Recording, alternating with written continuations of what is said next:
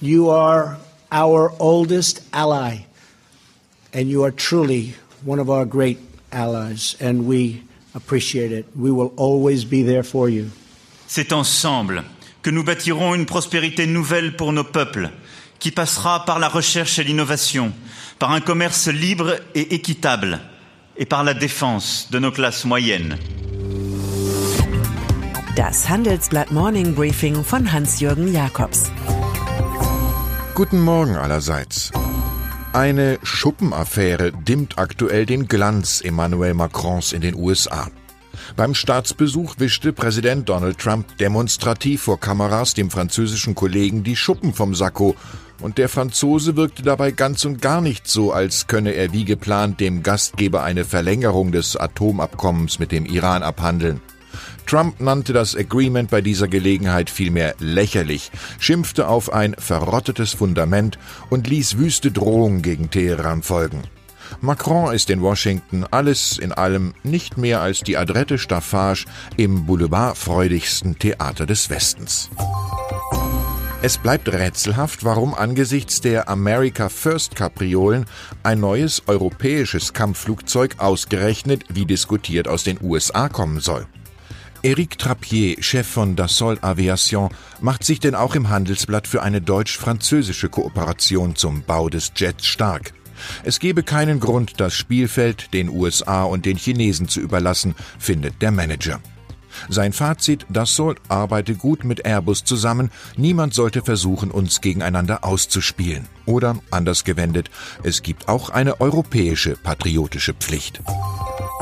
Wenn der deutsche Mittelstand der Bundesregierung ein Zeugnis ausstellen müsste, die Versetzung ins nächste Jahr wäre aufs höchste gefährdet.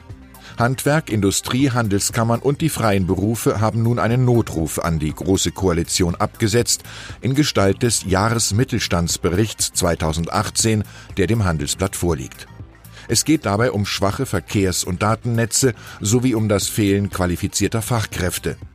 Es müssten neue Instrumente eingesetzt werden, um mehr Fachkräfte zu gewinnen, fordert Handwerkspräsident Hans-Peter Wollseifer. Zweiflern sei der Philosoph Bertrand Russell empfohlen. Man sollte niemals die gleiche Dummheit zweimal machen, denn die Auswahl ist zu groß. Die höchste Leistung von wahlkämpfenden Politikern ist es, silbernen Worten goldene Symbole folgen zu lassen. Der bayerische Ministerpräsident Markus Söder hat es in dieser Disziplin zur Meisterschaft gebracht. Seine jüngste Eingebung, im Eingangsbereich bayerischer Ämter wird nun ein Kreuz aufgehängt, nicht als Religionszeichen, das verstieße gegen die gebotene Neutralität, sondern als Bekenntnis zur Identität und zur kulturellen Prägung, heißt es aus der Staatskanzlei.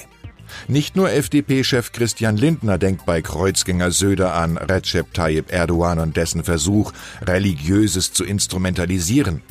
Wenn das so weitergeht, wird Söder bis zur Landtagswahl im Oktober noch täglich vor Zeugen ein Bad im Weihwasserfass nehmen. Wie kein zweites Unternehmen beherrscht Axel Springer die Doppelstrategie, auf die Macht digitaler US-Supermächte zu schimpfen und sie andererseits mit einem hauseigenen Award auszustatten. Nach Mark Zuckerberg erwischte es Jeff Bezos von Amazon, der gestern in Berlin geehrt wurde.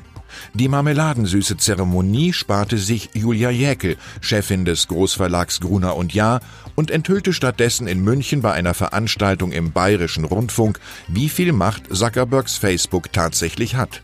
Nach einer internen Untersuchung würden dort reihenweise deutsche Spitzenpolitiker mit populären Fake News aus rechts- und linksradikalen Kreisen eingenebelt. Am heutigen Abend wird Zuckerberg der Weltöffentlichkeit seine Quartalszahlen erklären und in diesem Fall gilt mal nicht der alte Spruch vom Umsatz als Applaus der Kundschaft. Was auffällt, der Datenmissbrauch bei rund 87 Millionen Nutzern hat zu vielen Anhörungen, Talkshows und Kongressen geführt, nicht aber zu einem einzigen neuen Gesetzentwurf oder einer neuen Aufsichtsinstitution. Hier wird der Klassiker privater Reichtum, öffentliche Armut als Lehrstück des Digitalkapitalismus neu aufgeführt. Immerhin erwägt Andreas Mund, Chef des Bundeskartellamts, Facebook zur Änderung seines Geschäftsmodells zu zwingen, da die Firma ihre marktbeherrschende Stellung ausnutze. Die Frau liegt seit 101 Jahren nackt auf ihrer linken Seite und sorgte schon immer für Rekorde. Mit 147 Zentimetern Breite ist Nu Couché sur le côté gauche zum Beispiel das größte Bild, das Amadeo Modigliani jemals malte. Es sorgte zusammen mit 21 ähnlichen Motiven beim Erscheinen für heftigste Skandale und es führt schließlich nun im überhitzten Kunstmarkt zu einer wundersamen Asset-Inflation. Mit 150 Millionen Dollar stellt sich der höchste Schätzpreis vor einer Auktion ein, der bisher registriert wurde. Sotheby's will das Werk am 14. Mai anbieten, ganz nach der einschlägigen Philosophie des Luxus. Kostet etwas genug, lässt es sich gut verkaufen. Sino Davidoff. Ich wünsche Ihnen einen kunstvollen Tag, vielleicht mit einem Hauch von Luxus. Es grüßt Sie herzlich Hans-Jürgen Jakobs.